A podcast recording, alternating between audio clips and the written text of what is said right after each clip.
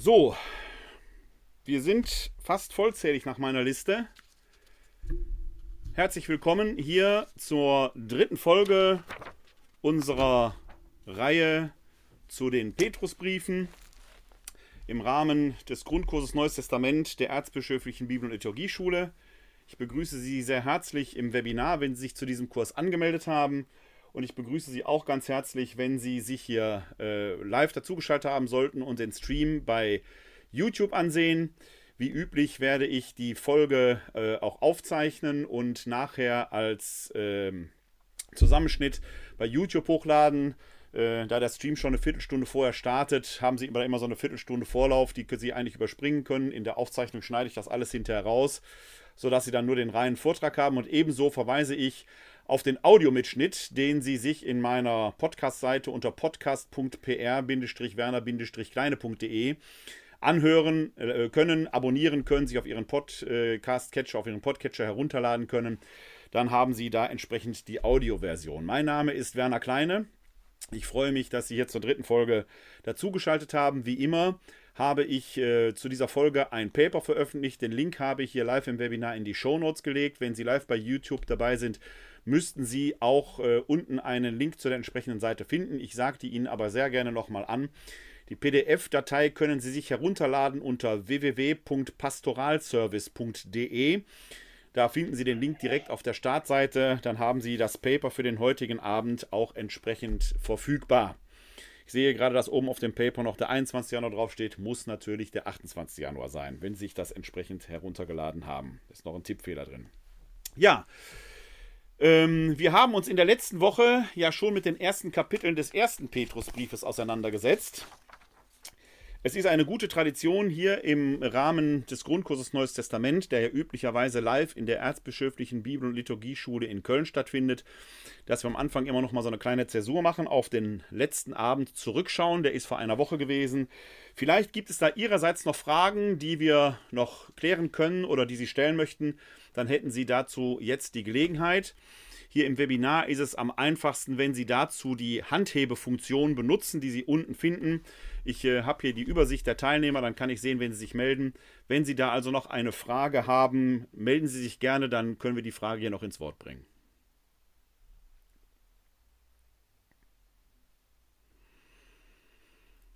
Das scheint nicht der Fall zu sein.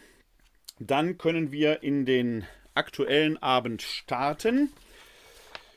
Wir sind nach wie vor im ersten Petrusbrief in der Folge in der letzten Woche, die hatte ich ja überschrieben, Bestandsaufnahmen, ging es ja mehr so um eine Art Ist-Zustand der Gemeinde in der Umwelt, in der sie sich bewegt. Die Kapitel, die wir uns heute Abend anschauen werden, das ist gewissermaßen der Rest des ersten Petrusbriefes. Nächste Woche werden wir dann in den zweiten Petrusbrief hineinschauen. Die Kapitel, die wir uns heute vorgenommen äh, haben, habe ich mal überschrieben mit Herausforderungen.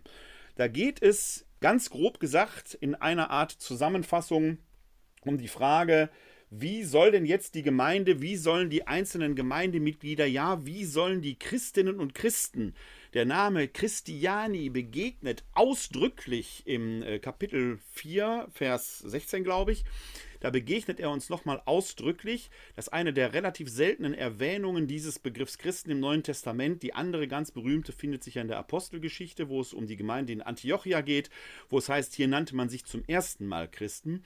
Wie sollen also Christinnen und Christen in dieser paganen Umwelt leben, ja, in der sie sich auch den Herausforderungen der Gegenwart der Gesellschaft ausgesetzt sehen. Da gibt es eine ganze Reihe von Weisungen, die in kleinen Abschnitten auch sehr gruppenbezogen dargestellt werden.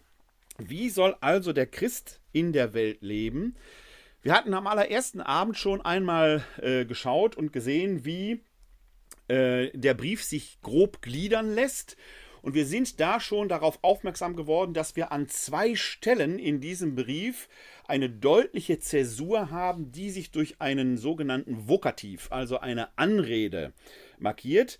Und diese Anrede finden wir einmal im Kapitel 2, Vers 11. Ich blende Ihnen den Text dazu gerne mal ein, dann können wir uns das anschauen. Da sind wir im Kapitel 2, Vers 11.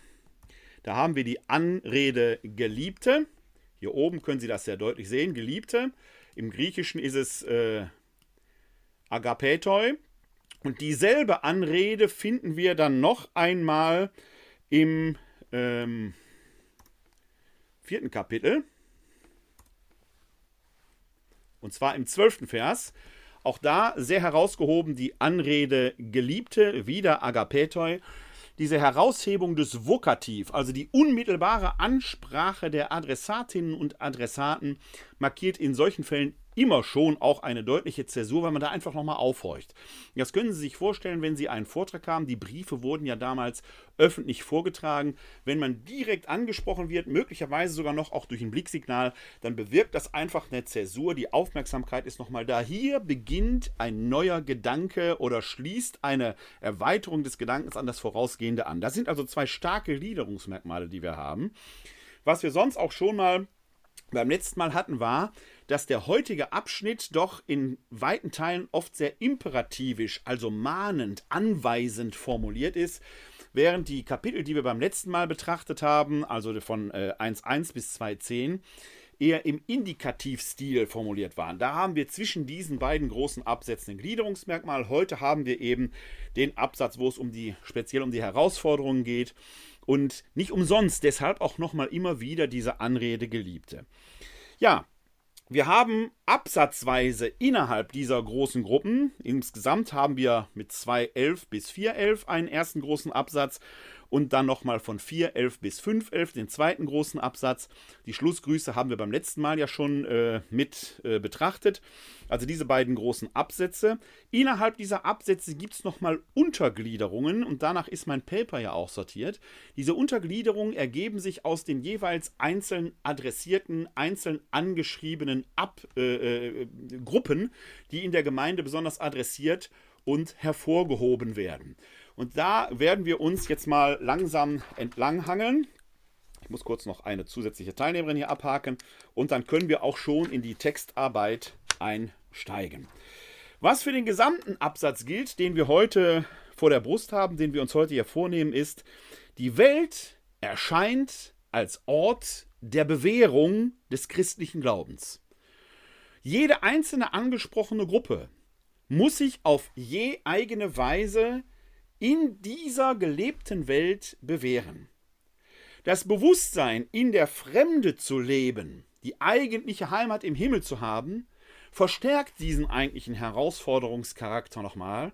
Man kann sich eben nicht einfach zurücklehnen und sagen, das wird schon einfach gehen, sondern dieses Bewusstsein des Fremdseins in der Welt verstärkt diesen Herausforderungscharakter. Bereits beim letzten Mal haben wir uns ja schon diesen Begriff der Paroikia angesehen.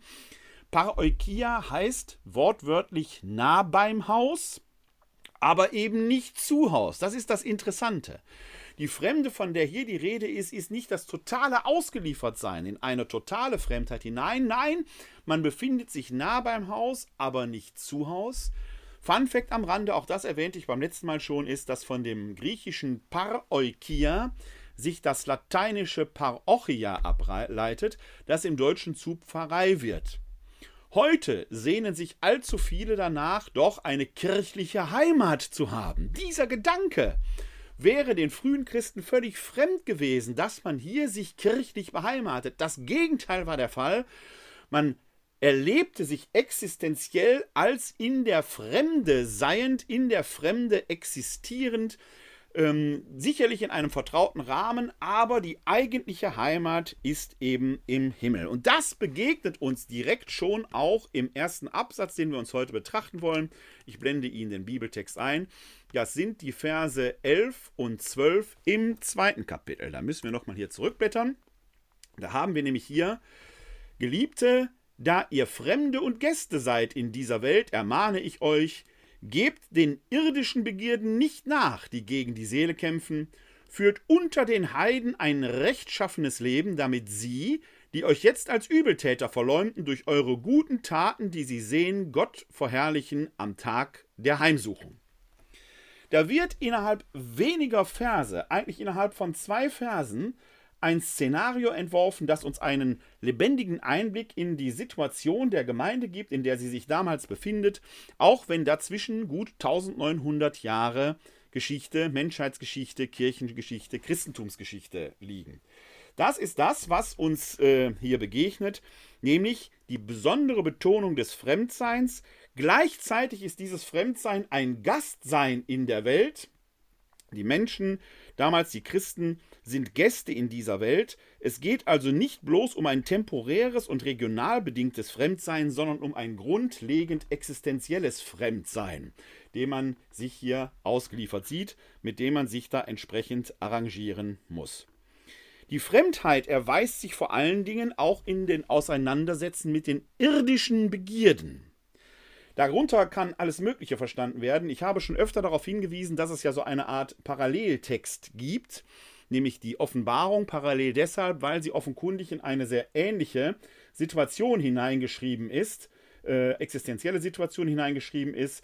Die Offenbarung des Johannes richtet sich ja auch an Gemeinden, die in einem kleinen Asien sind. Das ist genau der Bereich, in dem wir uns jetzt eben auch bewegen. Wir wissen zeitgenössisch aus den Briefen Plinius des Jüngeren oder etwa der, wie ich sie nenne, Satire in Offenbarung 13, was da den Christen blühte, dass sie sich nämlich immer wieder der Herausforderung ausgesetzt sahen, sich mit dem Kaiserkult auseinanderzusetzen. Und aus Offenbarung 13 schimmert ja hindurch, dass die Beteiligung im Kaiserkult oder die Nichtbeteiligung durchaus gesellschaftliche Konsequenzen hatte. Das heißt, die irdischen Begierden können hier, müssen jetzt nicht irgendwelche Laster sein, sondern es kann schlicht und ergreifend der Überlebensgedanke sein, wie überlebt man hier in dieser Welt wie kann man sich da gesellschaftlich entsprechend arrangieren?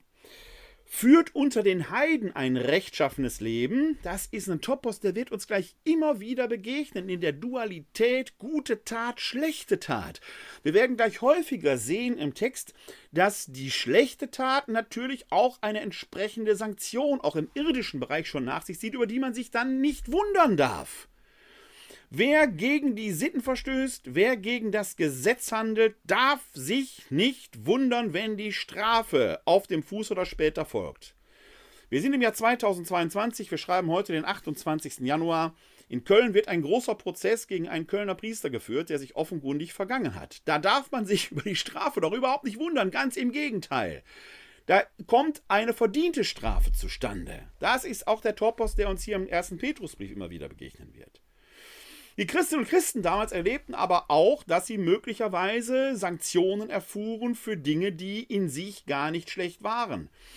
Das bedarf einer entsprechenden Deutung und diese Deutung wird uns gleich immer wieder begegnen. Wie haben sich Christinnen und Christen da zu verhalten oder wie können sie da ihr Leben spirituell bewältigen?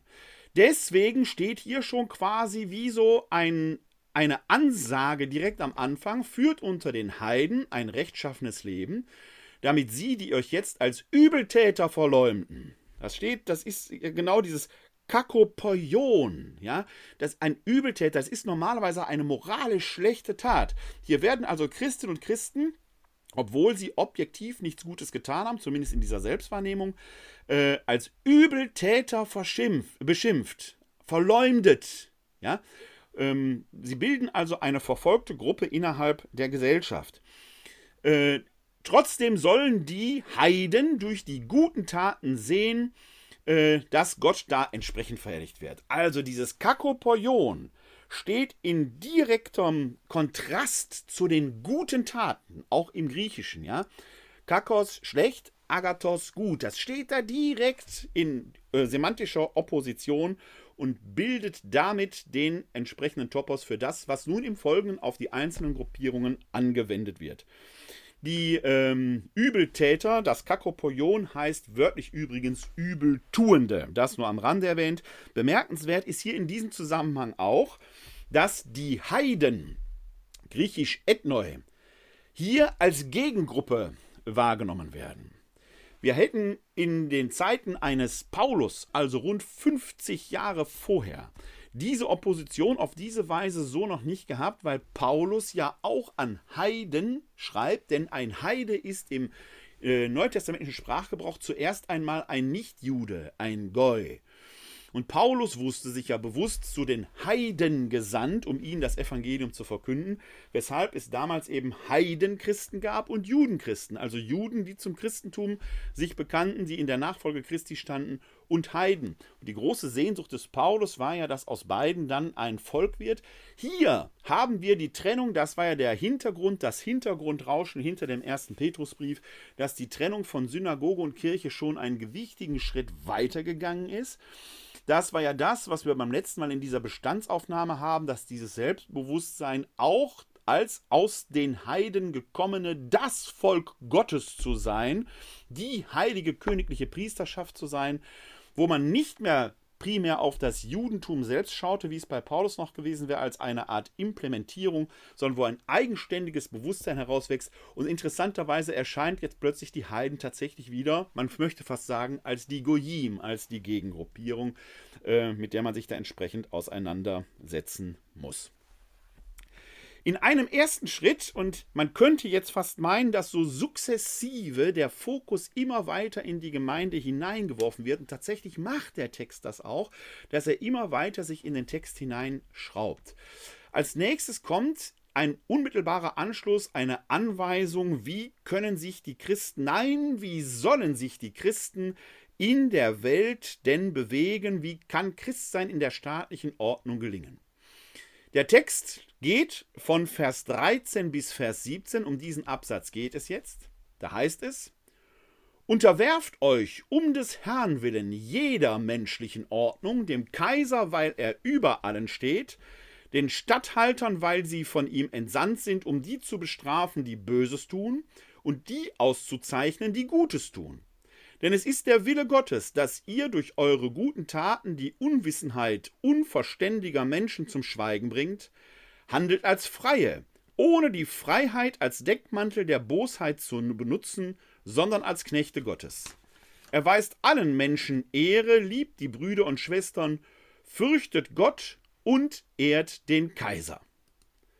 Also eine große Ansage, eine große Rede, äh, mit der das Verhältnis der Christen zur staatlichen Ordnung angekündigt wird bzw. beschrieben wird. Schauen wir da mal etwas näher in den Text hinein. Dieser Text changiert, wenn wir auf das gesamte Neue Testament gucken, in einem gewissen Spannungsfeld. Wir lesen nämlich im Neuen Testament durchaus auch eine starke Abgrenzung zur staatlichen Ordnung. Man erinnere etwa den Hinweis in der Apostelgeschichte Kapitel 5, Vers 29, wo es sehr deutlich heißt, man muss Gott mehr gehorchen als den Menschen. Ist ja quasi so eine Art Freibrief, mit der man quasi alles und jedes begründen könnte, dass man sich gerade nicht äh, der staatlichen Ordnung unterwirft. Die Tatsache, dass wir als Kirche ein eigenes Kirchenrecht haben, könnte ja fast in diese Richtung hineindeuten, dass man da sagt, man unterwirft sich gerade nicht der staatlichen Ordnung, weil man Gott mehr gehorchen muss. Wäre ja fast eine Art hübscher Freibrief, kann man sagen. Auf der anderen Seite haben wir im Neuen Testament aber eben immer auch wieder diese Weisungen, wo es darum geht, dass man sich mit der staatlichen Ordnung entsprechend arrangieren soll. Das finden wir schon im Römerbrief. Aber auch hier finden wir es und an dieser Stelle merken Sie schon, dass es gewisse Verwandtschaften in der Sicht auf die Dinge der Welt zwischen der paulinischen Theologie und der Theologie des ersten Petrusbriefes gibt. Das mag daran liegen, dass die Gemeinden, an die hier adressiert sind, in einer gewissen Weise, ja, äh, mit dem Missionsgebiet eines Paulus verbunden sind. Vielleicht sogar Galizien, ist ja eine Adressatengruppe, die am Beginn genannt wurde. Paulus schreibt an die Galater.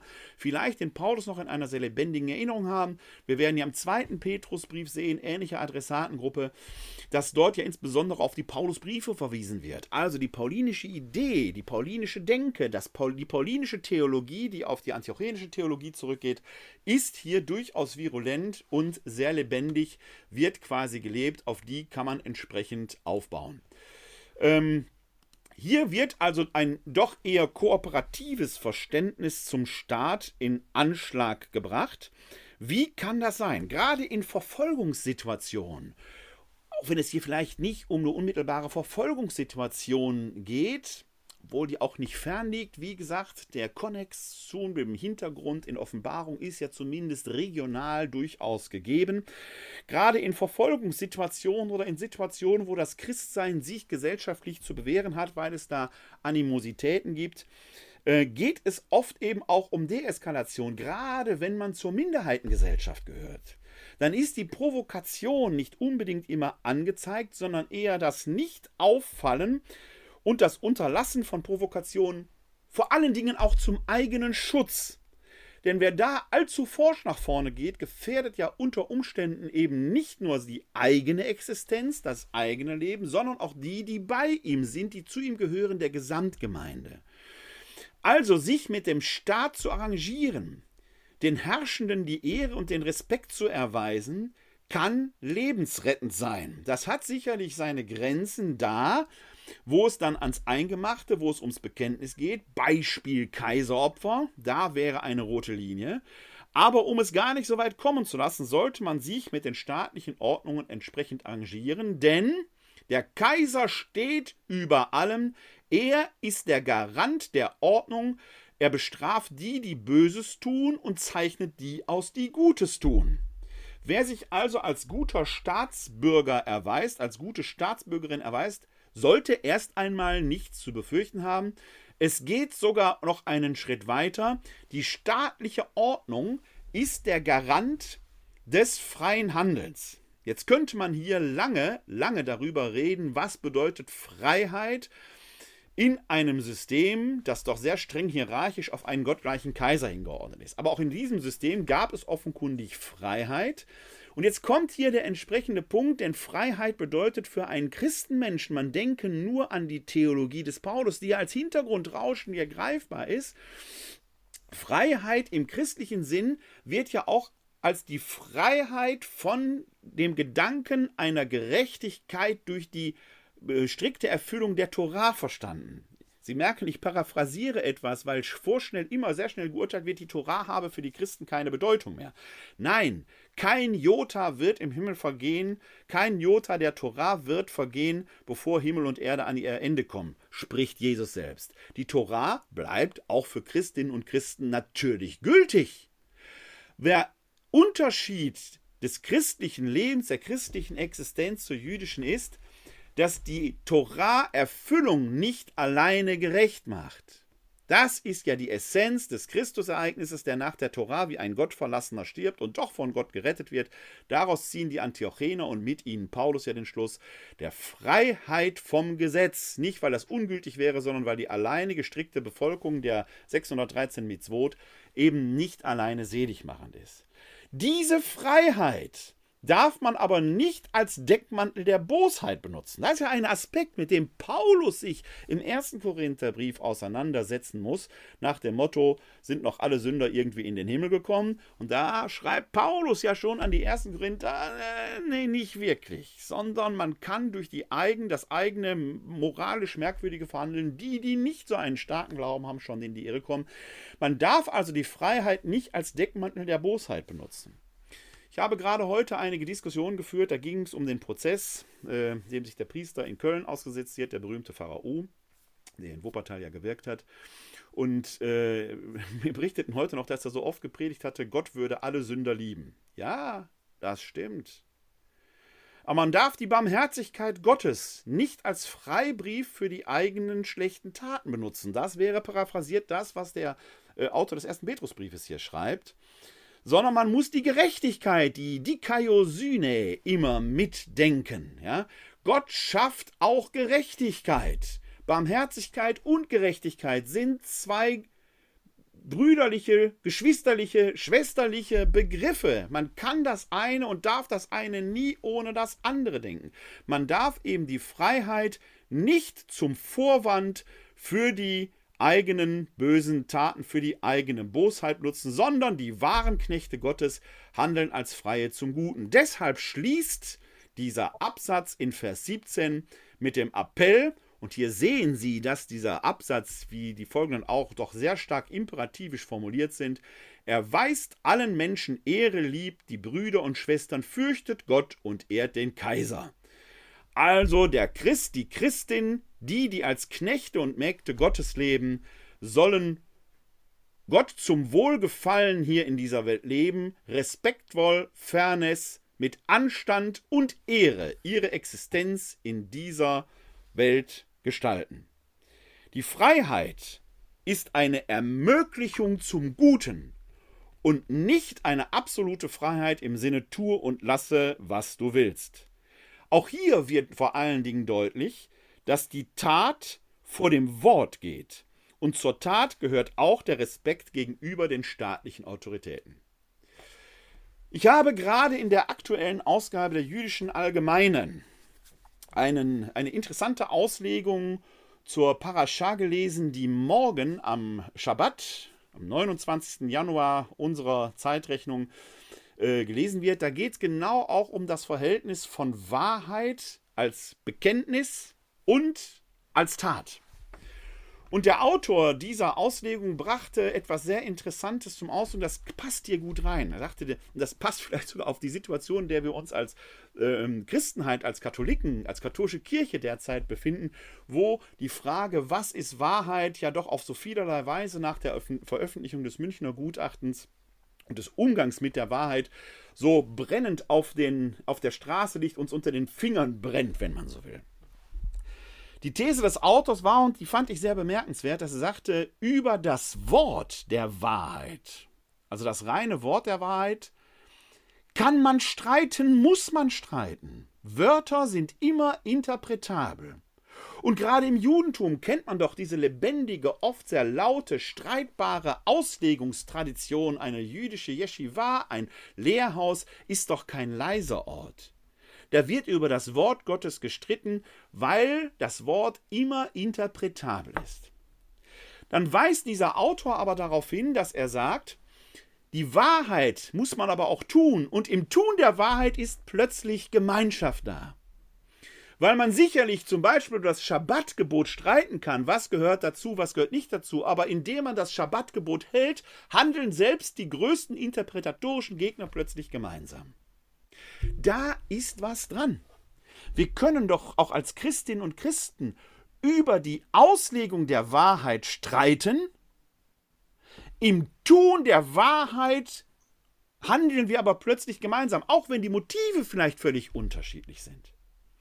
Ein sehr interessanter Aspekt in dieser Auslegung, der mir da gestern begegnet ist, der sicherlich auch hier im Hintergrund des ersten Petrusbriefes steht, dass nämlich die Tat das Eigentliche ist und nicht nur das Reden über, sondern das Tun der Wahrheit auch Gemeinschaft schafft, wenn die, die dort gemeinsam handeln, aus ganz unterschiedlichen Richtungen kommen. Wenn Sie diesen Gedanken zu Ende hören, äh, sehr geehrte Damen und Herren, dann hat das natürlich unter Umständen auch für unsere christliche Theologie, für unser christliches Handeln enorme Auswirkungen, wenn wir zum Beispiel über äh, Fragen des äh, gemeinsamen Abendmahls nachdenken. Wenn man das konsequent zu Ende denkt, dann merkt man, vielleicht ist der Ansatz, den viele hatten, dass man durch das gemeinsame Tun doch der Wahrheit ein Stück näher kommt, auch wenn die interpretatorischen Ausgangspunkte völlig unterschiedlich sind. Vielleicht ist da was dran. Man könnte diesen Gedanken durchaus mal zu Ende denken. Nach diesem allgemeinen Einstieg, in dem der Autor ähm, zur Respekt vor gegenüber der staatlichen Ordnung aufruft, geht er dann einen Schritt weiter und fokussiert jetzt auf eine einzelne Gruppe. Wir sind dort in den Versen 18 bis 25 des zweiten Kapitels. Da heißt es: Ihr Sklaven, und Sie merken, dass hier innerhalb des Textes schon wieder ein Vokativ steht, also unmittelbar wird eine Gruppe angeredet, also ein kleiner Absatz. Ihr Sklaven, ordnet euch in aller Ehrfurcht euren Herren unter, nicht nur den Guten und Freundlichen, sondern auch den Launenhaften. Denn es ist eine Gnade, wenn jemand deswegen Kränkungen erträgt und zu Unrecht leidet, weil er sich in seinem Gewissen nach Gott richtet. Ist es vielleicht etwas Besonderes, wenn ihr wegen einer Verfehlung Schläge erduldet? Wenn ihr aber recht handelt und trotzdem Leiden erduldet, das ist eine Gnade in den Augen Gottes. Dazu seid ihr berufen worden, denn auch Christus hat für euch gelitten und euch ein Beispiel gegeben, damit ihr seinen Spuren folgt. Er hat keine Sünde begangen und in seinem Mund war keine Falschheit. Als er geschmäht wurde, schmähte er nicht, als er litt, drohte er nicht, sondern überließ seine Sache dem gerechten Richter. Er hat unsere Sünden mit seinem eigenen Leib auf das Holz des Kreuzes getragen, damit wir tot sind für die Sünden und leben für die Gerechtigkeit. Durch seine Wunden seid ihr geheilt. Denn ihr hattet euch verirrt wie Schafe, jetzt aber habt ihr euch hingewandt zum Hirten und Hüter eurer Seelen. Soweit der Text. Man kann an diesem Absatz, bevor wir näher auf diese Gruppe der Sklaven, die hier adressiert ist, eingehen, man kann an diesem Text speziell sehen, wie arbeitet der Autor des ersten Briefes und die Petrusbriefes. Und diese Arbeitsweise ist schon sehr, sehr interessant.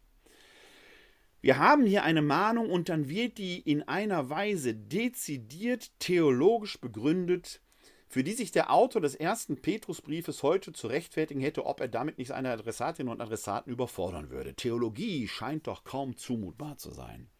Ein paar warme Worte, ein bisschen Opium fürs Volk, ein bisschen Vertröstung aufs Jenseits, okay, das geht vielleicht noch. Ein bisschen nett, so nach dem Motto, so trostspendende Worte, ja, wir sind alle beieinander und verstehen uns. Das wäre vielleicht die Weise, wie man heute, man will die Leute ja nicht überfordern. Das ist nicht die Weise der neutestamentlichen Autoren. Wir haben das schon oft in anderen Schriften gehabt, wie dezidiert theologisch, wie herausfordernd, wie intellektuell hoch auf hohem Niveau dort die Leute herausgefordert sind, sich ihre Existenz zu stellen und sie im Licht des Glaubens zu interpretieren. Das haben wir hier auch in diesem Text, denn in dem zweiten Textabsatz innerhalb dieses Textes, und da fängt man quasi hier an in Vers 21, Dazu seid ihr berufen worden und dann wird das Christusbeispiel vorgestellt, der am Kreuz gelitten hat, der keine Sünde begangen hat und aus seinem Mund kam keine Falschheit, er schmäht wurde, schmähte aber selbst nicht. Es ist fast wie in einem Hymnus, der hier vorgestellt wird, in dem man einstimmen kann. Und in der Tat wird dieser Text ja heute verschiedentlich in der Vesper als neutestamentlicher Hymnus gesungen und gebetet. Hohe Theologie verdichtet. Hier als interpretatorisches Beispiel, wie können Sklaven ihr Schicksal meistern. Bemerkenswert auch, dass die Sklaven nicht aufgerufen werden, ihr Schicksal hinter sich zu lassen. Nein, sie werden in ihre Existenz zurückgeschickt und verortet. Das ist die Lebensherausforderung, die sie annehmen müssen. Das ist ein Aspekt, den wir auch schon mal in der paulinischen äh, Literatur haben, wenn Sie an den Philemonbrief denken, wo der Sklave Onesimus, der entlaufen ist, zurück zu seinem Herrn geschickt wird. Die Sklaven, die Entrechteten, die Unfreien sollen also ihr Schicksal annehmen und es gibt dort keine Ausreden. Sie sollen sich nämlich ihren Herren unterordnen, seien diese Herren launenhaft oder gut und freundlich. Ein drittes ist nicht gegeben. Was hier allerdings passiert ist, wenn du einen guten und freundlichen Herrn hast, hast du Glück gehabt. Die Gnade Gottes wirkt, wenn sie so wollen. Wenn du aber einen launenhaften Herrn hast, dessen Laune du ausgeliefert bist, dann, und das ist jetzt die Interpretation, schätze dich auch der gnadenvollen Gegenwart Gottes denn darin teilst du das Schicksal Christi. Deswegen wird das theologisch vorgestellt. Das könnte an sich zynisch erscheinen und wird eben genau, weil es zynisch erscheint, wenn man es nicht begründet. Es könnte zynisch erscheinen, wenn diese Begründung nicht da wäre, dass dieses Christusbekenntnis hier entfaltet wird. Das wird nicht so en passant erwähnt, es wird hymnisch bebetet. Man kann sich davon differenzieren, davon distanzieren, das geht alles. Die Glaubenden aber werden in einer solchen Lebensherausforderung Christus im besten Fall als prototypisch an ihrer Seite stehend erkennen. Es ist ähnlich wie im Hebräerbrief es heißt, wir haben doch einen hohen Priester, der nicht mitfielen könnte mit unserer Schwäche. Wenn wir mal hier vom Sklavendasein, diesem arbeitsausgeliefert sein an die launenhaften oder guten Herren absehen und wir würden mal in unsere Zeit hinein beamen, dann könnten wir in unseren Zeiten ein ähnliches Beispiel, sagen wir mal, konstruieren. Ist gar nicht so konstruiert. Wenn Sie einen schwer kranken Menschen haben, der im Krankenhaus auf seinen Tod wartet, und dieser Mensch ist ein glaubender Mensch, dann kann das Christus-Schicksal hilfreich sein, das eigene Leiden zu verstehen. Es kann aber auch gerade sein, dass das Christus-Schicksal in einer solchen Situation möglicherweise nicht angenommen werden kann. Selbst dann wäre Christus immer noch an seiner Seite, weil Christus dieses Verlassensein ja in dem Beten des Psalm 22, mein Gott, mein Gott, warum hast du mich verlassen, sogar ins Wort bringt. Wenn der Erkrankte, der Leidende das für sich so annehmen kann, ist das sicherlich eine Gnade. Zynisch wird es, wenn man es ihm wie eine fromme Soße vor die Nase hält. Man geht doch keinen Kranken besuchen, der auf den Tod war und sagte, gleich siehst du den lieben Gott. Nein, er leidet doch gerade. Um es auf mich anzuwenden, rein subjektiv, im Zustand relativ guter Gesundheit, nein, guter Gesundheit, kann ich diese großen Töne hier spucken. Ob ich sie auch bekennen, erfahren, erleben kann, wenn es bei mir ins Eingemachte geht, hoffe ich, aber ich weiß es natürlich nicht. Das ist die große Herausforderung unseres Lebens. Deswegen muss man hier bei dem Wort an die Sklaven sehen, es ist ein theologisches Interpretament, das angeboten wird, das die glaubenden Sklaven annehmen können.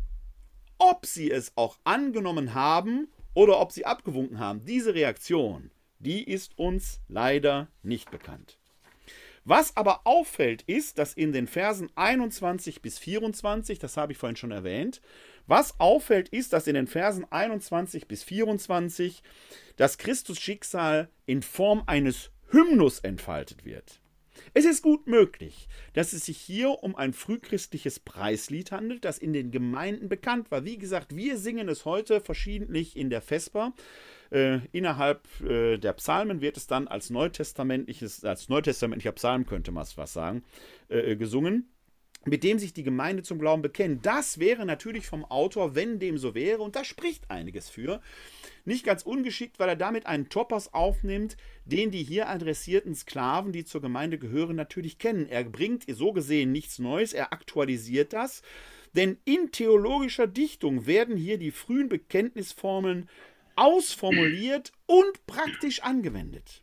Der Glaube hat Konsequenzen für das konkrete Leben. Er formuliert vor allen Dingen den sogenannten, ich habe ihn mal hier Pro-Aspekt genannt, also das Leben für. Das Leiden Christi hat keinen Sinn in sich, sondern es hat einen Sinn für die Menschen, nämlich damit wir tot sind für die Sünde und leben für die Gerechtigkeit. Da haben Sie dieses Wort, die Kaiosyne, die Gerechtigkeit. Barmherzigkeit ist gut und wichtig, findet ihr Pendant aber eben in der Gerechtigkeit. Dass insbesondere eine nichtjüdische Gemeinde davon profitiert, führte dann der Vers 25 aus, den schauen wir uns nochmal an. Denn ihr hattet euch verirrt wie Schafe, jetzt aber habt ihr euch hingewandt zum Hirten und Hüter eurer Seelen. Hier handelt, ist eben eine Gemeinde angesprochen, die jetzt die königliche Priesterschaft bildet. Und diese Priesterschaft bildet sie, weil sie sich hingewendet hat zum wahren und einzigen Hirten, und das ist Christus. Kein Mensch kann Hirte im Sinne Christi sein. Er ist der einzige Hirte und Hüter der Seelen. In einem weiteren Absatz werden jetzt Mahnungen an die Eheleute ausgegeben. Greife einmal vor. Es handelt sich bei dem Textabschnitt, der jetzt kommt, im dritten Kapitel, die Verse 1 bis 7, um eine sogenannte Haustafel. Solche Haustafeln sind in der Antike durchaus verbreitet gewesen. Man könnte sie auch beschreiben als Hausordnungen, mit denen das Verhältnis der verschiedenen Hausstände zueinander beschrieben wird. Solche Haustafeln begegnen uns auch im Kolosserbrief. Wir haben sie teilweise äh, in Kurzform in der paulinischen Literatur zu finden. Äh, hier haben wir innerhalb des ersten Petrusbriefes eben auch eine solche kleine Haustafel. Wir schauen sie uns mal näher an. Wir sind im dritten Kapitel, die Verse 1 bis 7. Da heißt es, Ebenso sollt ihr Frauen euch euren Männern unterordnen, damit auch sie, falls sie dem Wort nicht gehorchen, durch das Leben ihrer Frauen ohne ein Wort gewonnen werden, wenn sie sehen, wie ihr in Gottesfurcht ein reines Leben führt. Nicht auf äußeren Schmuck sollt ihr Wert legen, auf Haartracht, Goldschmuck und prächtige Kleider, sondern was im Herzen verborgen ist, das sei euer unvergänglicher Schmuck. Ein sanftes und ruhiges Wesen, das ist wertvoll in Gottes Augen. So haben sich einst auch die heiligen Frauen geschmückt, die ihre Hoffnung auf Gott setzten, sie ordneten sich ihren Männern unter, Sarah gehorchte Abraham und nannte ihn Herr. Ihre Kinder seid ihr geworden, wenn ihr recht handelt und euch vor keiner Einschüchterung fürchtet. Ebenso sollt ihr Männer im Umgang mit den Frauen rücksichtsvoll sein, denn sie sind der schwächere Teil, ehrt sie, denn auch sie sind Erben der Gnade des Lebens, so wird euren Gebeten nichts mehr im Wege stehen. Soweit der Textabsatz. 1 Petrus 3, die Verse 1 bis 7. Schauen wir uns diesen Textabsatz ein. Im Jahr 2022, in Zeiten der Gleichberechtigung oder der immer weiter erstrebten Gleichberechtigung, kann einen dieser Text erstmal nur irritieren. Ihr Frauen ordnet euch euren Männern unter. Das kann man heute doch so nicht mehr sagen. Kann man auch nicht mehr so sagen. Wir sind, ist keine Entschuldigung, sondern die Beschreibung eines Fakts, im ersten Jahrhundert, in einem anderen Gesellschaftssystem, in einem Gesellschaftssystem, das in der paulinischen Theologie schon eine große Kritik erfahren hatte, wenn er im Galaterbrief Kapitel 3, Vers 28 sagt, es gilt nicht mehr Mann und Frau. Und in der Frühzeit des Christentums hat es offenkundig diese Egalität auch gegeben. Das war ein Spezifikum des Christlichen. Aber es hat möglicherweise gesellschaftliche soziale Abschleifungsprozesse gegeben, sodass uns in den spätneutestamentlichen Schriften, in den Haustafeln immer wieder dieser Aspekt der Unterordnung folgt. Denn das Ordnungsprinzip, niemandem Anstoß zu geben, geht auch in den familialen Bereich hinein. Die Familienstruktur soll gesellschaftskonform sein. Kann man schön finden oder nicht. Wir befinden uns allerdings in einer Gemeinde, die noch nicht zur Mehrheitsgesellschaft gehört. Man möchte nicht provozieren. Denken Sie an die Eingangsmahnung. Es lohnt sich aber, in diesen Text nochmal genauer hineinzuschauen, denn auch dieser Text argumentiert theologisch. Zuerst einmal fällt auf, dass die Frauen den größten Absatz in diesem Text einnehmen, während die Männer nur einen Vers bekommen, den Vers 7. Ebenso sollt ihr Männer, ebenso, also sie sind genauso angesprochen, ebenso sollt ihr Männer im Umgang mit den Frauen rücksichtsvoll sein, denn sie sind der schwächere Teil. Okay, das ist jetzt vielleicht eine Captatio Benevolentia gegenüber den Männern, die da so ein bisschen gebauchpinselt werden sollen.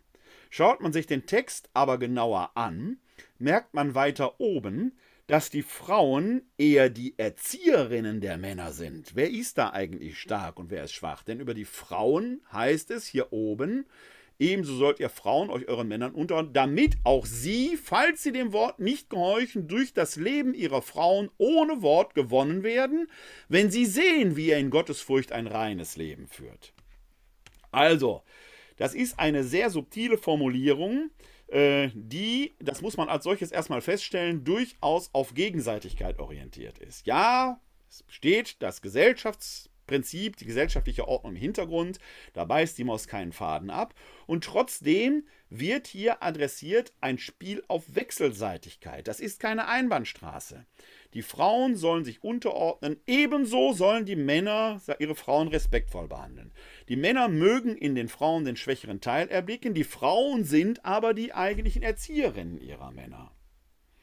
Also ein interessantes, sehr subtiles Wechselspiel, wo man sich die Frage stellen kann, wer ist hier nun eigentlich stark und schwach? Interessant ist aber, dass mit der Anordnung des Textes, dass die Männer an der Gottesfurcht ihrer Frauen wachsen und heranreifen können, etwas aufgenommen wird, was uns schon in den Paulusbriefen begegnet als es nämlich um die Ehescheidung geht im ersten Korintherbrief, wo es heißt, wenn ihr verheiratet seid, dann heiligt der Getaufte, die Getaufte, den nicht getauften Partner mit. Und erst wenn der einem das Leben schwer macht, kann man sich trennen und neu heiraten. Die Ursache für das heutige sogenannte Privilegium Paulinum, das heute noch angewendet wird, wenn aus einer Ehe ungetaufter eine Person getauft wird, vielleicht eine neue Beziehung eingeht, dann kann diese erste Ehe für äh, entsprechend nach dem Privilegium Paulinum vielleicht nicht für ungültig, aber für aufgelöst erklärt werden. Wir haben hier am Ausgang des ersten Jahrhunderts offenkundig immer noch Familien, in denen es getaufte und ungetaufte Partner gibt, Ehepartner gibt. Wir sind eben noch nicht so, dass plötzlich ganze Familien da sind. Und offenkundig unterstellt der Text eher, dass wahrscheinlich eher die Frauen sich zum Glauben bekehren und die Männer nicht, denn das schwingt ja hier im Hintergrund mit. Ebenso sollt ihr Frauen euch euren Männern unterordnen, damit auch sie, falls sie dem Wort nicht gehorchen, durch das Leben ihrer Frauen ohne ein Wort gewonnen werden. Also, die gläubige Frau heiligt den ungläubigen Mann mit, auch ein Zeichen der Stärke. Vielleicht bekehrt der ungläubige Mann sich, das ist meine Paraphrasierung, wenn sie sehen, wie ihr in Gottes Furcht ein reines Leben führt. Wie sieht so ein reines Leben aus? Der Text rekurriert hier darauf, dass auf äußeren Schmuck verzichtet werden soll, also ein äußeres Erscheinungsbild, man soll nicht auf Äußerlichkeiten achten, sondern auf die innere Schönheit. Das wird belegt am Beispiel der Sarah. Und dieses Beispiel kommt nicht ohne Grund. Es hätte doch eine Reihe von Frauen auch im Alten Testament gegeben, die man da als beispielhaft hätte voranstellen können. Warum ausgerechnet Sarah? Noch einmal. Der erste Petrusbrief richtet sich an Gemeinden, die möglicherweise historisch mit der Gründung durch den Apostel Paulus in Zusammenhang stehen. Noch einmal, Galizien und der Brief an die Galater ist dieselbe, zumindest regionale Gruppe, um die es sich da handelt. In der Theologie des Paulus spielt aber die Sarah schon eine bedeutende Rolle, auch sicher kein Zufall im Galaterbrief, weil Abraham als Urvater des Glaubens aus dessen Glauben alleine die Gerechtigkeit erwuchs, ja zwei Söhne hatte. Einen von der Sklavin der Hagar, den Ismael, und einen von der Frau der Sarah, den Isaak. Und im Galaterbrief entfaltet Paulus daher eine ganze Theologie, nämlich, dass die Glaubenden, die Christus nachfolgen, auf die Isaak-Linie als Kinder der Freiheit zurückgehen wo allein der Glaube zählt und nicht menschliches Wirken, menschliches subtiles, menschlich subtiles Eingreifen in das Werk Gottes, wie es bei der Sklavin Hagar der Fall war. Dass hier ausgerechnet die Sarah adressiert wird, ist sicher kein Zufall, weil möglicherweise diese Figur aus dem Alten Testament durch den möglicherweise Gründervater Paulus in der Verkündigung der Gemeinde eine besondere Rolle gespielt hat, sodass der Autor des ersten Petrusbriefes hier nicht umsonst entsprechend adressiert. Worin besteht der Schmuck der Frau? Ein Leben in Gehorsam dem Mann gegenüber? Sicherlich eine eher zeittypische Auffassung, aber wir haben gerade gesehen, wie darin subtil auch eine Stärke versteckt ist, zumindest im Ausgang des ersten Jahrhunderts. Heute, glaube ich, werden wir mit einer solchen Verkündigung wenig gewinnen. Heute müssten wir diesen Gedanken anders entfalten, denn heute geht es nicht darum, dass einer stärker oder schwächer ist, sondern dass sich die Partner auf Augenhöhe begeben und in gegenseitigem Respekt ins Leben gehen. Aber wir sind hier im ersten Jahrhundert und müssen diesen gesellschaftlichen Kontext bewahren. Der Text führt sich dann weiter mit Mahnungen, die an die gesamte Gemeinde gerichtet sind.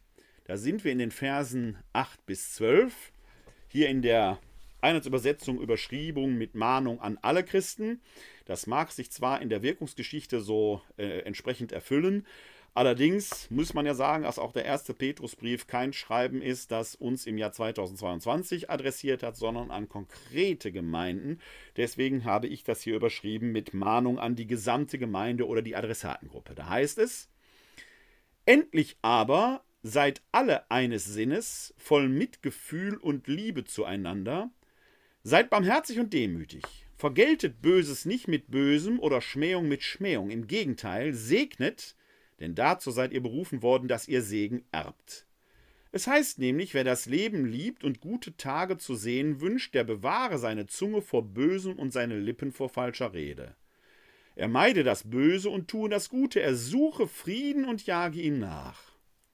Denn die Augen des Herrn blicken auf die Gerechten und seine Ohren hören ihr Flehen, das Antlitz des Herrn aber richtet sich gegen die Bösen.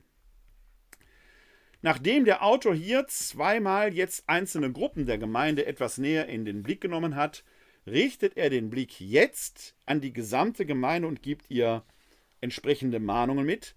Man könnte fast meinen, von der Gruppe der Sklaven über die Eheleute, Sklaven waren ja in den Eukos hinein implementiert, Teil eines Haushaltes.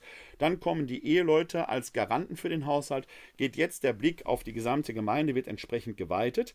Und dass dieser Blick an alle geht, wird schon in Vers 8 deutlich. Da heißt es, seid alle eines Sinnes. Im Griechischen steht da das Wort Pantes.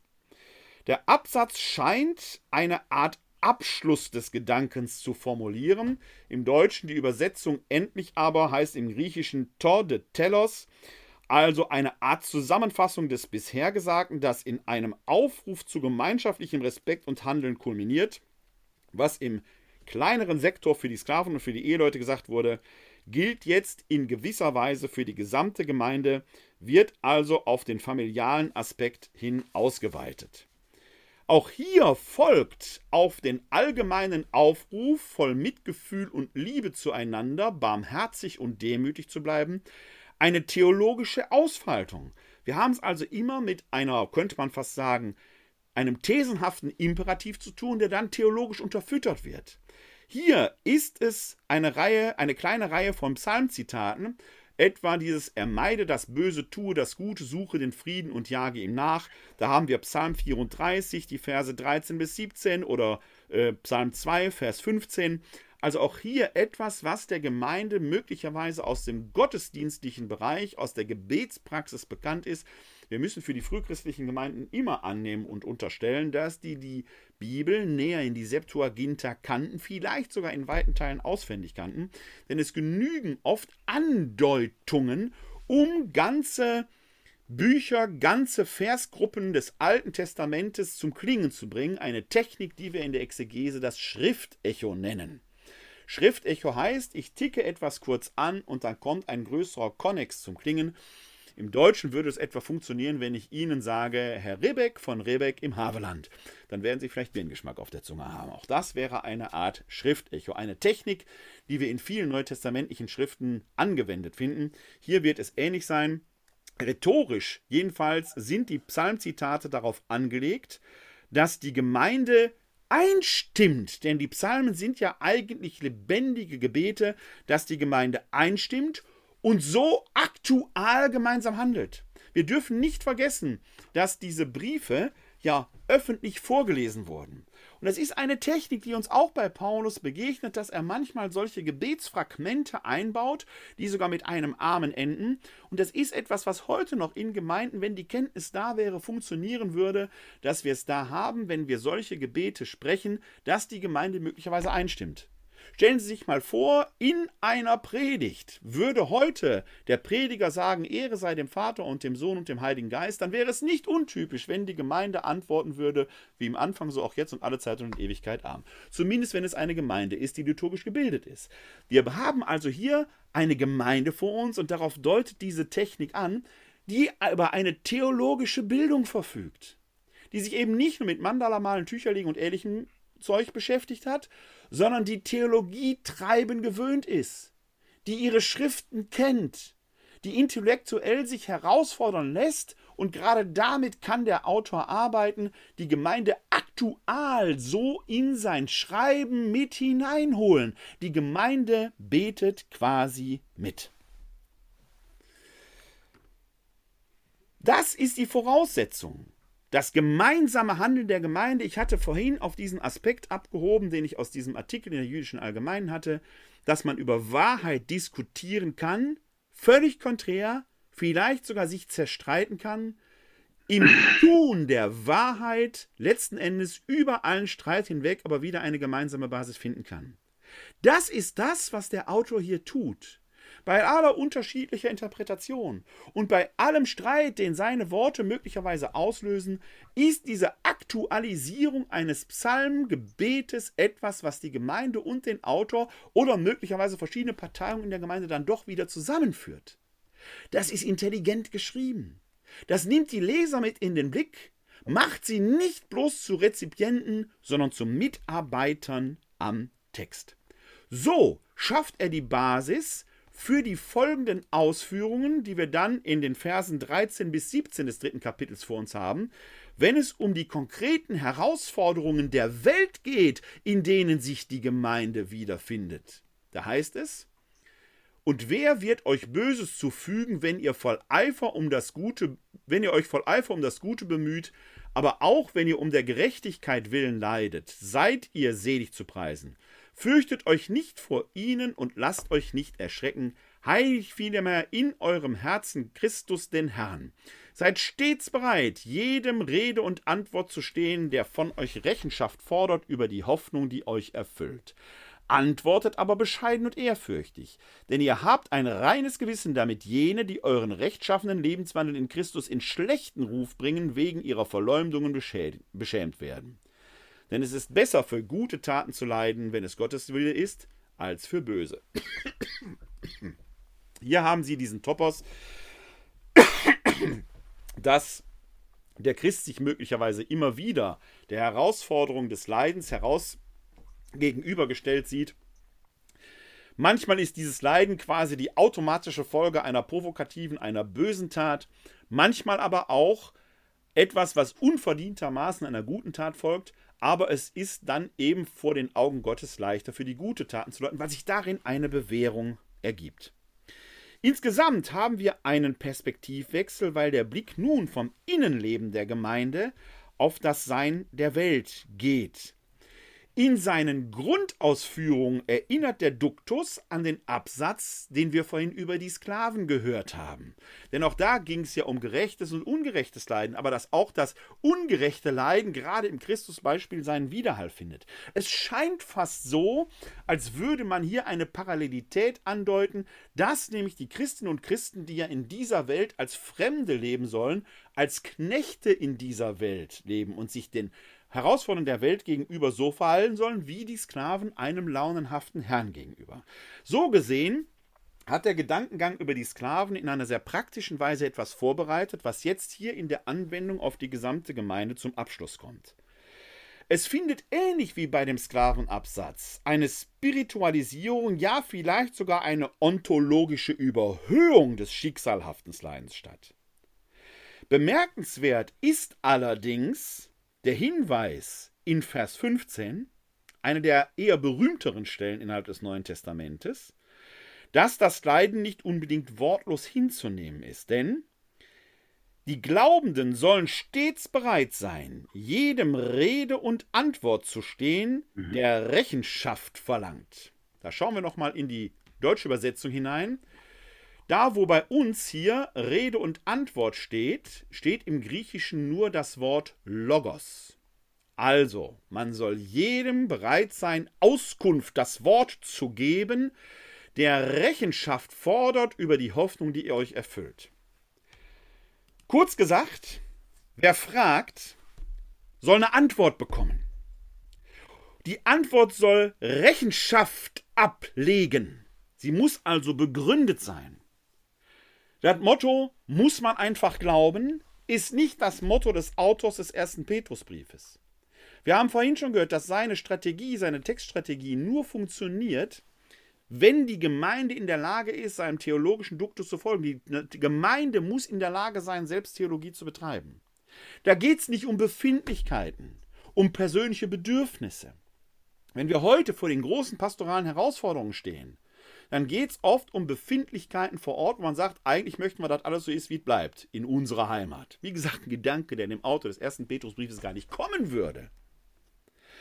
Damit die Gemeinde entscheiden kann, müsste sie sich vollumfänglich in die Zahlen, Daten und Fakten hineinarbeiten. Welche Gemeinde, welches Gemeindemitglied tut so etwas denn heute? Die damaligen scheinen es getan zu haben, denn sie sollen stets bereit sein, Rede und Antwort, Logos zu stehen, und Rechenschaft Apologia.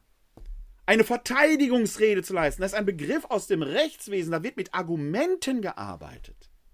Es braucht also die Fähigkeit der Christinnen und Christen, in der Gesellschaft, wenn sie denn angefragt werden, kompetent Auskunft geben und Antwort geben zu können. Das ist das, was hier gefordert wird. Nicht rumschwurbeln und rumschwiemeln, sondern klare Kante. Wir glauben das, weil Doppelpunkt. Dazu kann man sich freilich verhalten. Man kann den Glauben annehmen oder nicht, aber es gibt gute Gründe dafür, warum wir etwas so glauben, wie wir es glauben.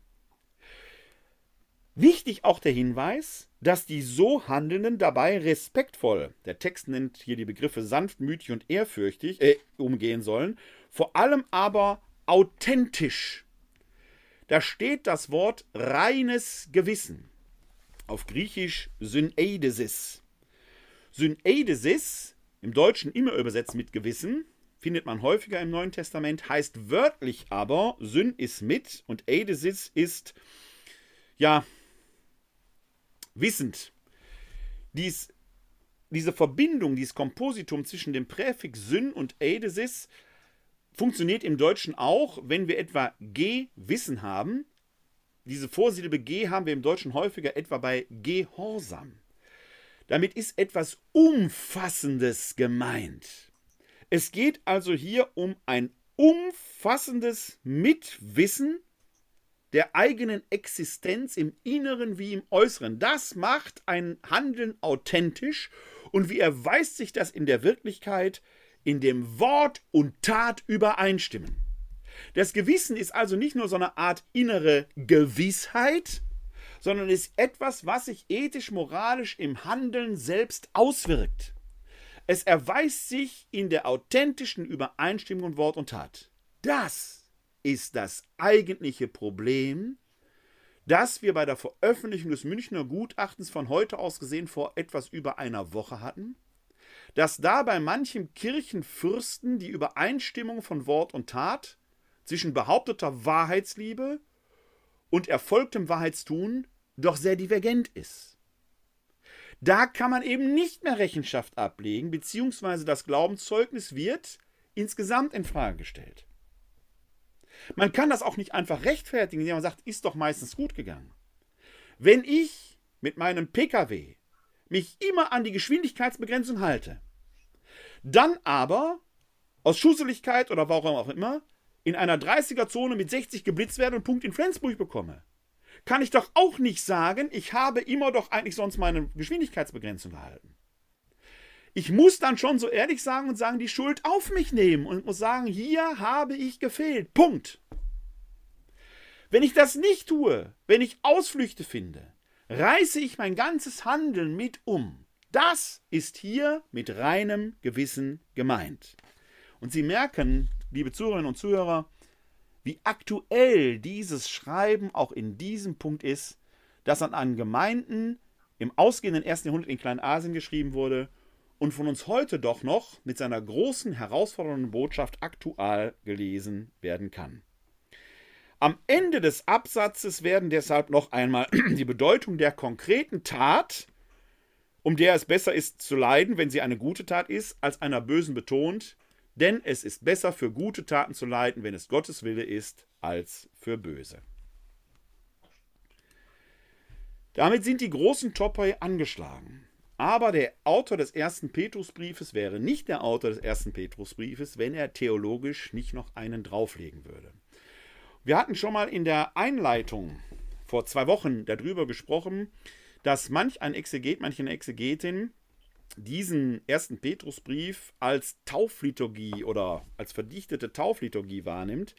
Das rührt natürlich daher, dass hier viele Bekenntnisformen drin zu finden sind. Es hat seinen Grund aber mit Sicherheit auch in dem Aspekt, dass das Taufschicksal selbst manifest ausformuliert sind. Und da sind wir im Kapitel 3, Vers 18 bis Kapitel 4, Vers 6. Ein etwas größerer Absatz, den wir uns jetzt gemeinsam anschauen. Da heißt es, denn auch Christus ist der Sünden wegen ein einziges Mal gestorben, ein Gerechter für Ungerechte, damit er euch zu Gott hinführe, nachdem er dem Fleisch nach zwar getötet, aber dem Geist nach lebendig gemacht wurde.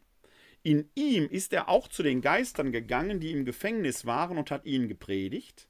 Diese waren einst ungehorsam, als Gott in den Tagen Noachs geduldig wartete, während die Arche gebaut wurde. In ihr wurden nur wenige, nämlich acht Menschen durch das Wasser gerettet. Dem entspricht die Taufe, die jetzt euch rettet. Sie dient nicht dazu, den Körper von Schmutz zu reinigen, sondern sie ist eine Bitte an Gott um ein reines Gewissen aufgrund der Auferstehung Jesu Christi, der in den Himmel gegangen ist, dort ist er zur Rechten Gottes und Engel, Gewalten und Mächte sind ihm unterworfen. Da Christus im Fleisch gelitten hat, wappnet euch Wappnet auch ihr euch mit diesem Gedanken, denn wer im Fleisch gelitten hat, für den hat die Sünde ein Ende. Darum richtet euch, solange ihr noch auf Erden lebt, nicht mehr nach den menschlichen Begierden, sondern nach dem Willen Gottes. Denn lange genug habt ihr in der vergangenen Zeit getan, was die Heiden wollen, und habt ein ausschweifendes Leben voller Begierden geführt, habt getrunken, geprasst, gezecht und frevelhaften Götzenkult getrieben. Darüber sind sie empört und sie lästern, weil ihr euch nicht mehr mittreiben lasst im Strom der Leidenschaften. Aber sie werden vor dem Rechenschaft ablegen müssen, der schon bereitsteht, um die Lebenden und die Toten zu richten. Denn auch Toten ist das Evangelium dazu verkündet worden, dass sie zwar wie Menschen gerichtet werden im Fleisch, aber wie Gott das Leben haben im Geist. Unschwer ist zu erkennen, dass hier in vielfältiger Weise auf die Taufe abgehoben wird. Ja, die präsentische Formulierung deutet fast an, dass die Taufe unmittelbar in diesem Moment erfolgt oder bevorsteht, was eben der Grund dafür ist, dass man den gesamten ersten Petrusbrief in so eine Art Taufkatechese, darin eine Taufkatechese gesehen hat, die im Zusammenhang mit der Taufe verkündet worden ist. Tatsächlich aber greift der Abschnitt auf die Tauferfahrung und Theologie zurück und vergegenwärtigt diese und aktiviert so rhetorisch. Denn die, denen äh, der Brief hier geschrieben ist, haben diese Taufe ja alle erlebt. Und wir dürfen da nicht vergessen, wir befinden uns im ausgehenden ersten Jahrhundert, die Kindertaufe war noch nicht existent. Jede und jeder in der Gemeinde hatte eine bewusste Entscheidung zu dem Glauben getroffen und hat seine Taufe bewusst miterlebt. Ein Manko, das ich in meinem Leben zum Beispiel habe, dass ich bei meiner Taufe drei Wochen alt war. Ich habe keine aktive Erinnerung daran. Das ist bei denen, an denen sich hier der erste Petrusbrief richtet, völlig anders. Die haben ein aktives Gedächtnis an ihre Taufe, das hier vergegenwärtigt wird. Mhm. So haben die Verse 18 folgende denn auch entsprechenden liturgischen Charakter, wir sind noch mal im dritten Kapitel, entsprechenden liturgischen Charakter, leicht hymnisch, formelhaft wie weite Teile dieses Absatzes, weil dort sehr viele formelhafte Bekenntniselemente drin vorkommen. Christus ist der Sünden wegen ein einziges Mal gestorben, ein Gerechter für Ungerechte, damit er euch zu Gott hinführe, nachdem er den Fleisch nach zwar getötet, aber dem Geist nach lebendig gemacht wurde. Dieses ein einziges Mal gestorben ist ein neutestamentlicher Topos, der in der Taufe kulminiert, warum die Taufe eben nur einmal empfangen wird und dann steht man in der Nachfolge Christi. Man geht durch die Taufe in den Tod Jesu hinein und er steht mit ihm auf. Was das für Auswirkungen im Christenleben hat, ist im Neuen Testament gar nicht so eindeutig. In den Paulusbriefen heißt es, einmal getauft heißt frei von der Sünde auf immer, während es im Hebräerbrief pädagogisch völlig anders verwertet wird, weil man sagt, bist du einmal getauft, hast du dich einmal freigemacht von der Sünde, so wie Christus nur einmal für dich gestorben ist, wenn du danach wieder sündigst, bist du auf ewig verloren. Das ist nicht der Gedanke, der hier steht. Hier wird eher das einzigartige, unübergehbare Kreuzesopfer Christi aktualisiert, in das man sich durch die Taufe gewissermaßen hineinbegeben hat. Dadurch ist ein Zustand bewirkt worden. Der Text macht aber noch etwas. Er geht nämlich zu den Geistern, die im Gefängnis waren. Man muss sich ja die Frage stellen, sind nur die erlöst, die nach dem Kreuzestod und der Aufstehung Christi durch die Taufe in die Nachfolge treten? Was ist denn mit denen, die vorher gestorben sind, die gar nicht die Chance hatten, sich taufen zu lassen? Das scheint eine Frage zu sein, die die frühe Christenheit umgetrieben hat und tatsächlich gibt es da verschiedene Antworten zu. Hier im ersten Petrusbrief gibt es eben die Antwort, dass Christus in die Unterwelt gegangen ist, die dort im Gefängnis waren, die Geister. Es gab damals dieses Weltbild, dass man nach dem, Theo, nach dem Tod in den Sheol gehen, und zwar alle, die Guten wie die Schlechten, in die Schattenwelt, wo man dann so als Geist vor sich hin vegetierte. Und hier wird die Idee formuliert, dass Christus sie daraus befreit hat. Übrigens ein Aspekt, der in, in apokryphen etwa dem Nikodemus-Evangelium oder den Petrusakten, aktualisiert wird durch die drastische Beschreibung der sogenannten Höllenfahrt Christi, der dort die Geister, die Menschen, die Seelen aus der Unterwelt ins Himmelreich führt. Etwas, was vor allen Dingen in der orthodoxen Ikonografie breit entfaltet wird, wenn Christus vor einem aufgesprengten Grab steht, die Hand hinunterreicht und da zwei Menschen herausholt, einen nackten Mann und eine nackte Frau, beide am Apfel in der Hand. Adam und Eva, die eben auch aus der Unterwelt heraufgeführt wird. Die Toten werden befreit. Das verbirgt sich hier hinter diesem Gedanken. Gleichzeitig wird das Beispiel der Arche adressiert, wo äh, die ja auch in der Sintflut diese acht Menschen rettet. Dass ausgerechnet acht Menschen sind, könnte auch eine frühchristliche Symbolik evoziert haben. Das Achteck, viele Baptisterien, viele Taufstellen waren achteckig, weil diese Achtzahl hier in der Arche-Symbolik eine äh, Begründung hat, aber auch ähm, in dem Christusereignis selber begründet ist. Denn wenn wir die Auferstehung Christi als Neuschöpfung begreifen, dann kann damit folgendes Rechenexempel gemacht werden. Gott brauchte für die alte Schöpfung nach dem Zeugnis der Genesis von Sonntag bis Schabbat sieben Tage. Christus ersteht an einem Sonntag von den Toten auf. Sieben plus eins ist acht. Also auch hier haben Sie einen sehr starken Konnex zum Taufgeschehen, äh, zur Taufexistenz. Die Befreiung ist in der Taufe geschehen. Das ist der Topos in Vers 21 folgender den wir hier hatten.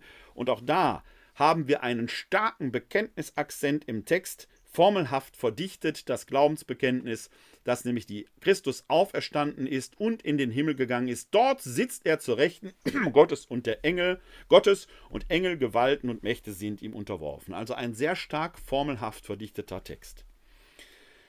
Die Verse 1 bis 6 im vierten Kapitel wenden dann das Christus-Schicksal, nämlich die Auferstehung vom Kreuzestod und die Himmelfahrt, auf das Leben der Glaubenden an. Jetzt kommt quasi die Konsequenz für die Getauften. Dieser Glaube hat nämlich Konsequenzen.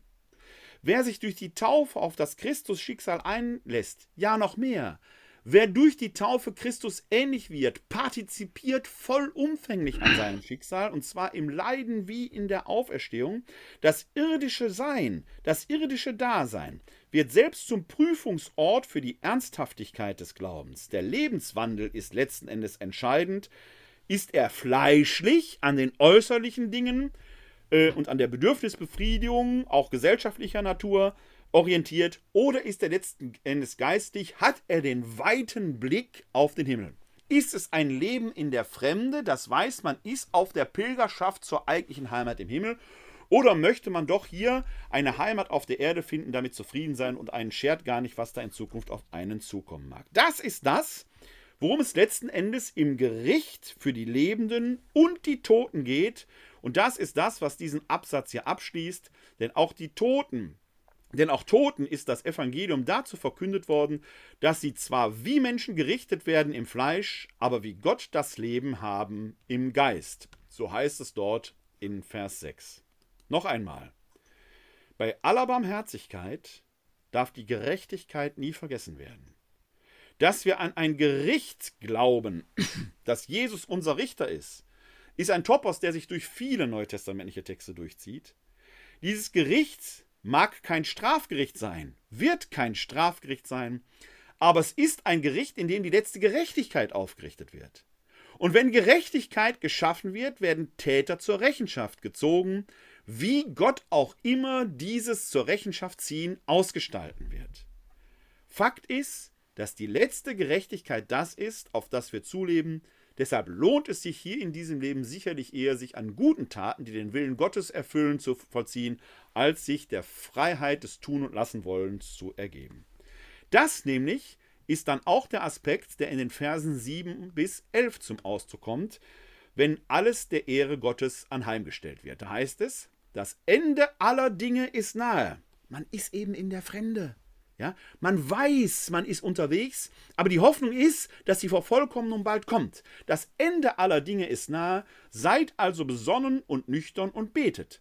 Vor allem haltet beharrlich fest an der Liebe zueinander, denn die Liebe deckt viele Sünden zu. Seid untereinander gastfreundlich, ohne zu murren, dient einander als gute Verwalter der vielfältigen Gnade Gottes, jeder mit der Gabe, die er empfangen hat. Wer redet, der rede mit den Worten, die Gott ihm gibt, wer dient, der diene aus der Kraft, die Gott verleiht. So wird in allem Gott verherrlicht durch Jesus Christus. Sein ist die Herrlichkeit und die Macht in alle Ewigkeit. Amen. Man hat fast den Eindruck, dass wir es hier mit einer sehr verdichteten Kurzform der paulinischen Idee der Charismen, wie er sie in 1 Korinther 12 bis 14 entfaltet hat. Denn jeder soll mit seiner Gabe und mit den Worten, die Gott ihm eingibt, zur Verherrlichung Gottes dienen. Aber dann auch noch einmal sehr schön hier diese Aktualisierung, dieses Hineinnehmen der Gemeinde in den Prozess bei aller Unterschiedlichkeit der Gemeinde. Bei aller Divergenz vielleicht im Streiten über die Worte, was heißt das konkret für unser Leben, aktualisiert der Text hier zum Schluss einen geradezu liturgischen Abschluss. Sein ist die Herrlichkeit und die Macht in alle Ewigkeit. Amen. Das funktioniert heute noch. Wenn wir so in der heiligen Messe oder in Gottesdiensten diese Lesung verkünden würden, ist es nicht ausgeschlossen, dass auch unsere Gemeinden heute 1900 Jahre nach Erstellung dieses Briefes zum Schluss überzeugt das Amen sprechen und so selbst zu Verkünderinnen und Verkündern des ersten Petrusbriefes werden. Diese Subtilität in der rhetorischen Strategie ist schon sehr bemerkenswert, dass er die Hörerinnen und Leser seines Schreibens eben nicht nur zur Rezipientin macht, sondern zur Mitautorin seines Schreibens. Die eignen sich diese Gedanken darin an. Wir haben es also mit einem Konvolut an zusammenfassenden Mahnungen zu nehmen, die diesen großen ersten Absatz, den wir uns heute vorgenommen haben, zum Abschluss bringt. Mit dem Agapetoi, Geliebte, beginnt dann ja in der Tat ein neuer großer Punkt, in dem die Mahnungen nochmal verstärkt werden. Der Brief neigt sich ja so langsam dem Ende zu. Das Drängende wird hervorgehoben. Das wird nochmal in verschiedenen Punkten allgemeiner als bisher ausgeführt. Bisher haben wir doch sehr stark Einzelgruppierungen, die Gemeinde mit den besonderen Herausforderungen gehabt. Jetzt geht es eher darum, das Ganze nochmal zusammenzufassen und die Konsequenzen zu ziehen. Alles ist eigentlich schon gesagt. Der Autor verstärkt seine Mahnungen noch einmal, nimmt er vor allem die Gemeinde und ihre Struktur in den Blick. Auch diese Gemeinde ist ja im ausgehenden ersten Jahrhundert nicht mehr rein charismatisch organisiert, sondern hat offenkundig eine Struktur. Und wir können vielleicht an den Gruppen, die er gleich nochmal adressiert, sehen, wo vielleicht die besonderen ja, äh, Punkte sind, auf die er Wert legt, besondere Gruppen, die er dann nochmal in den Blick nimmt. Zuerst sind wir in den Versen 12 bis 19 im vierten Kapitel, wo die Herausforderungen, die sich stellen, eben als Prüfungen oder Versuchung verstanden werden. Das Wort Perasmus, das hier verwendet wird, kann ja sowohl Prüfung als auch Versuchung bedeuten. Noch einmal ein kleiner Exkurs. Am nächsten Mittwoch, das ist der 2. Februar, werde ich im Rahmen der Reihe Glaubensinformation hier über das Vaterunser sprechen. Da gibt es ja immer wieder auch diesen Streit, gerade um die sogenannte sechste Vaterunser, bitte führe uns nicht in Versuchung, wo man sich sehr daran stößt, kann Gott uns in Versuchung führen oder nicht. Man werden großartige äh, äh, ähm, ja, Strategien verfolgt, dass Jesus das im Aramäischen ganz anders gewählt haben und so weiter. Diese Strategien führen alle, verrate ich direkt gleich, kürze ich ab, führe ich am nächsten Mittwoch etwas ausführlicher aus. Ein wenig in die Irre, weil wir gar keine anderen Übersetzungen haben und weil alles andere doch höchst spekulativ ist. Das aramäische Vaterunser heute aber genauso gebetet wird, wie wir es beten, da heißt es und führe uns nicht in Versuchung.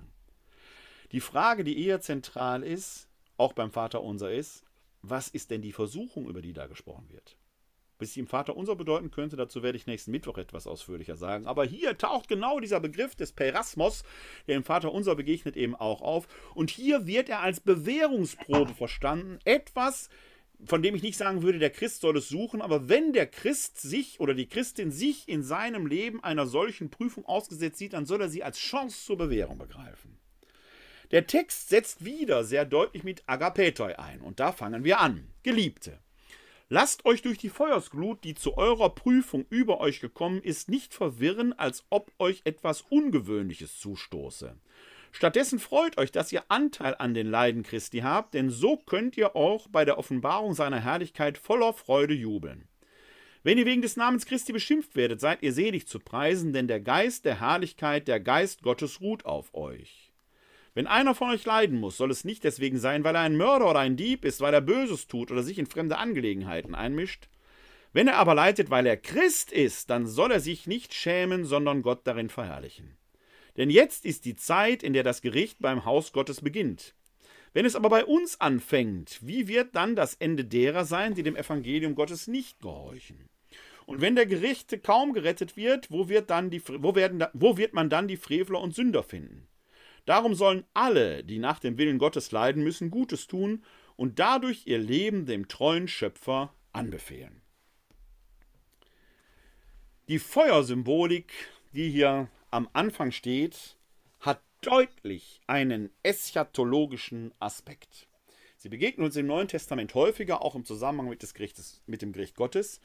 In der Kirchengeschichte ist daraus mal das Fegefeuer geworden, aus dem man sich möglicherweise befreien möchte. Dann wäre es ein Strafprozess. Hier aber ist sehr deutlich, es hat eben nichts mit Strafe zu tun, sondern mit Läuterung. Das Feuer der Liebe Gottes, die Feuersgluten, denen man sich stellen muss, sind etwas, das den Menschen vervollkommnet, das den Menschen reinmachen will. Aber es handelt sich eben um einen Perasmos, der wie Feuersglut die eigene Befindlichkeit, den eigenen Zustand, die eigene Bewährung prüft. Ist also so eine Art Vorgericht, wenn man so will. Die Prüfung wird etwas verstanden, in denen der Christ sich bewähren kann. Die Herausforderung der Gegenwart werden so insgesamt als Möglichkeit zur Bewährung vor Gott, ja vielleicht sogar als Teil des Gerichtes aufgefasst. Auch hier kann man wieder an den Absatz des Lebens äh, über das Leben der Sklaven denken. Erneut wird nämlich die Teilhabe am Leiden Christi hervorgerufen. Das ist ein Aspekt, den wir auch schon bei, Paulus finden können, wenn er sagt, was an den Leiden Christi fehlt, füge ich hinzu. Paulus nimmt also sein Schicksal proaktiv an und sieht darin die Teilhabe am Leiden Christi. Wie gesagt, das ist eine Entscheidung, die kann der Einzelne, die Einzelne für sich so treffen und vielleicht sogar auch in herausfordernden, leidensbewehrten Situationen bestehen. Es ist zynisch, anderen das so überzustülpen. Muss man sich immer klar machen. Das eine ist, wenn ich das für mich so annehmen kann und wenn ich die Zeit des Friedens und äh, des Wohlstandes dazu nutze, mich für solche Zeiten zu präparieren. Es ist etwas anderes, anderen das einfach so überzustülpen. Das ist zynisch. Das andere kann gnadenvoll sein, wenn man es denn für sich so anempfinden kann. Das Leid wird also auch hier wieder spiritualisiert. Und diese Spiritualisierung funktioniert eben nur dann, wenn das einzelne Individuum es so für sich annehmen kann. Wichtig hier in diesem Absatz und wirklich eine, ein Spezifikum innerhalb des Neuen Testamentes ist der Vers 16, erstmal der Vers 14, wo der Name Christi nochmal besonders äh, erwähnt wird, während, wegen dessen man beschimpft wird. Und dann haben wir hier in Vers 16 die ausführliche Nennung des Namens, wer er Christ ist, im griechischen Text Christianos, ist die einzige Stelle neben Apostelgeschichte 1126, wo die Selbstbezeichnung Christen im Neuen Testament begegnet. Auch hier merken wir also, und das ist vielleicht wieder typisch für die Abfassungszeit, das Selbstbewusstsein einer eigenständigen Individualität, einer eigenständigen Identität ist eben jetzt vorhanden. Man versteht sich als Christin, als Christ, als Volk Gottes. Der gesamte Absatz betont, analog zu den Versen 13 bis 17 im dritten Kapitel, die Bedeutung des Leidens wegen guter Taten. Nur die zeichnen nämlich eschatologisch aus, das Leiden wegen böser Taten hingegen ist eine logische Konsequenz der Tat schon hier in, hier in dieser Zeit. Wie die sich dann noch in der Ewigkeit auswirken, wird hier gar nicht ausformuliert. Fakt ist, dass das Leiden trotz einer guten Tat auf jeden Fall als Bonus, als Bewährung für die Ewigkeit verstanden wird. Im letzten Absatz, dann die Verse 1 bis 11 des fünften Kapitels, ist noch der größere Absatz, bevor dann die Schlussgrüße kommen, fasse ich jetzt etwas auch mit Blick auf die Uhr summarisch zusammen. Dieser letzte Absatz des ersten Petrusbriefes enthält dann noch Mahnungen an verschiedene Gemeindegruppen und Stände. Erwähnt werden die Ältesten und in diesem Zusammenhang nochmal wichtig, wir schauen uns diesen Vers 1 mal an im fünften Kapitel. Eure Ältesten ermahne ich als Mitältester und Zeuge der Leiden Christi. Da ist wichtig dieser Begriff des Mitältesten, der eben den Autor des ersten Petrusbriefes doch in einer besonderen Autorität als Leiter der Gemeinden, der den Adressaten möglicherweise nicht unbekannt ist, auszeichnet. Auch eure Ältesten ermahne ich, also die Presbyter, gibt uns einen Hinweis, wie waren diese Gemeinden verfasst. Wir finden im Neuen Testament da ja zwei Amtsbezeichnungen, die beide aber nicht genuin christlich sind, sondern aus der Umwelt entnommen sind. Der eine große Begriff ist der des Episkopos, von dem sich unser Bischofsamt zumindest äh, semantisch ableitet. Episkopos, Biskop, Bischof, Bischof ist eigentlich ursprünglich ein Begriff aus dem griechischen paganen Verwaltungswesen, also eine Art Amtsaufseher. Der Presbyter ist ein ältester, das kommt aus der jüdischen Synagogalverfassung, scheint sich hier also hinzudeuten, dass man sich hier in den Gemeinden eher an der jüdischen Synagogalverfassung orientiert hat. Und da hat es eher Leitungsgremien gegeben, also eher so ein Synodalprinzip, weshalb der Autor des ersten Petrusbriefes sich ja hier eben als Mitältester, als Teil eines solchen Kollegiums bezeichnen kann. Diese Ältesten sollen ihr Amt eben nicht herrschend ausüben, sondern weiden und Vorbilder sein. Man soll sich an ihnen orientieren können. Ihr Handeln selbst soll sich am obersten Hirten orientieren, das ist der Vers 4. Wenn dann der oberste Hirte erscheint, werdet ihr den nie verwelkenden Kranz der Herrlichkeit empfangen. Das ist schon ein bemerkenswertes Selbstverständnis, Heute bezeichnen wir Bischöfe oft als Hirten. Ja, selbst mancher Priester versteht sich als Hirte.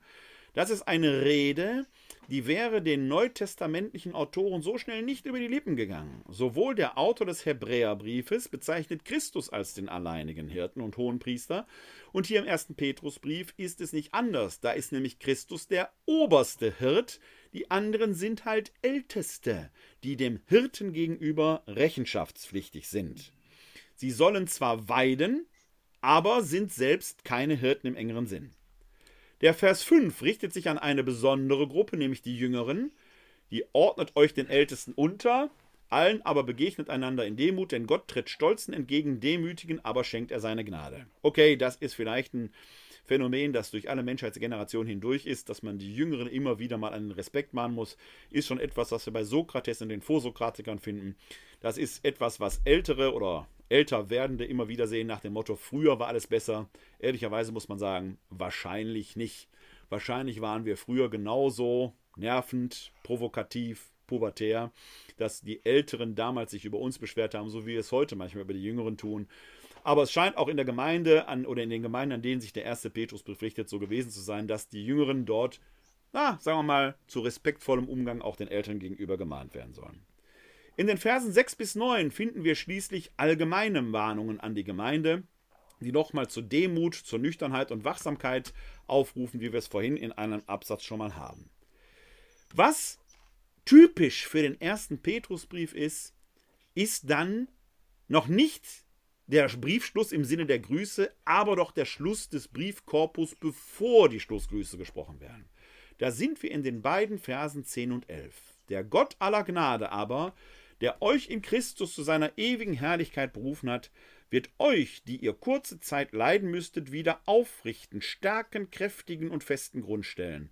Sein ist die Macht in Ewigkeit. Amen. In einem Vers, dem Vers 10, wird der gesamte große Absatz, den wir heute betrachtet haben, auf den Punkt gebracht. Die gute Tat zählt trotz des Leidens, und der Gott aller Gnade möge die Gemeinde gerade angesichts dieser Herausforderungen immer wieder aufrichten, stärken und auf festen Grund stellen. Und dann mit wenigen Worten am Abschluss nochmal die aktualisierende Vergegenwärtigung, die Aktivierung der Adressaten zum Hineingehen in das Schreiben selbst, indem sie das Amen geben zum Schlussjubel, sein ist die Macht in Ewigkeit. Amen. Auch hier wirken also plötzlich Autor und Adressaten wieder zusammen. Was für eine Strategie in diesem Brief, dass die Hörerinnen und Leser und die Leserinnen und Hörer nicht nur ernst nimmt, sondern in das Schreiben hineinnimmt. Auch davon könnten wir heute in der Kirche wieder viel lernen, dass wir nicht nur Hörende sind, sondern im Hören immer auch Verkünderinnen und Verkünder des Wortes Gottes, zu dem wir unser Amen geben können. So viel heute zur Auslegung des ersten Petrusbriefes. vielleicht, wir haben noch ein paar Minuten Zeit, haben Sie dazu Fragen, die Sie stellen möchten, dann sei hier dazu Gelegenheit gegeben. Sie können dazu gerne die Handhebefunktion benutzen, dann kann ich hier sehen, ob Sie das Wort wünschen. Das scheint nicht der Fall zu sein. Dann darf ich Ihnen noch einen guten Abend wünschen. Wir sehen uns sehr gerne wieder in einer Woche. Dann müsste es der 4. Februar sein. Das wird der letzte Abend in unserer Reihe über die Petrusbriefe sein. Und Sie werden nicht verwundert sein, wenn wir uns dann insbesondere den zweiten Petrusbrief vornehmen und äh, die besondere Situation, in der dieser Brief geschrieben worden ist, näher betrachten. Bis dahin wünsche ich Ihnen alles Gute. Bleiben oder werden Sie gesund. Helfen Sie anderen, gesund zu bleiben oder zu werden. Ihnen allen, auch immer Sie sich befinden, ein herzliches Glück auf.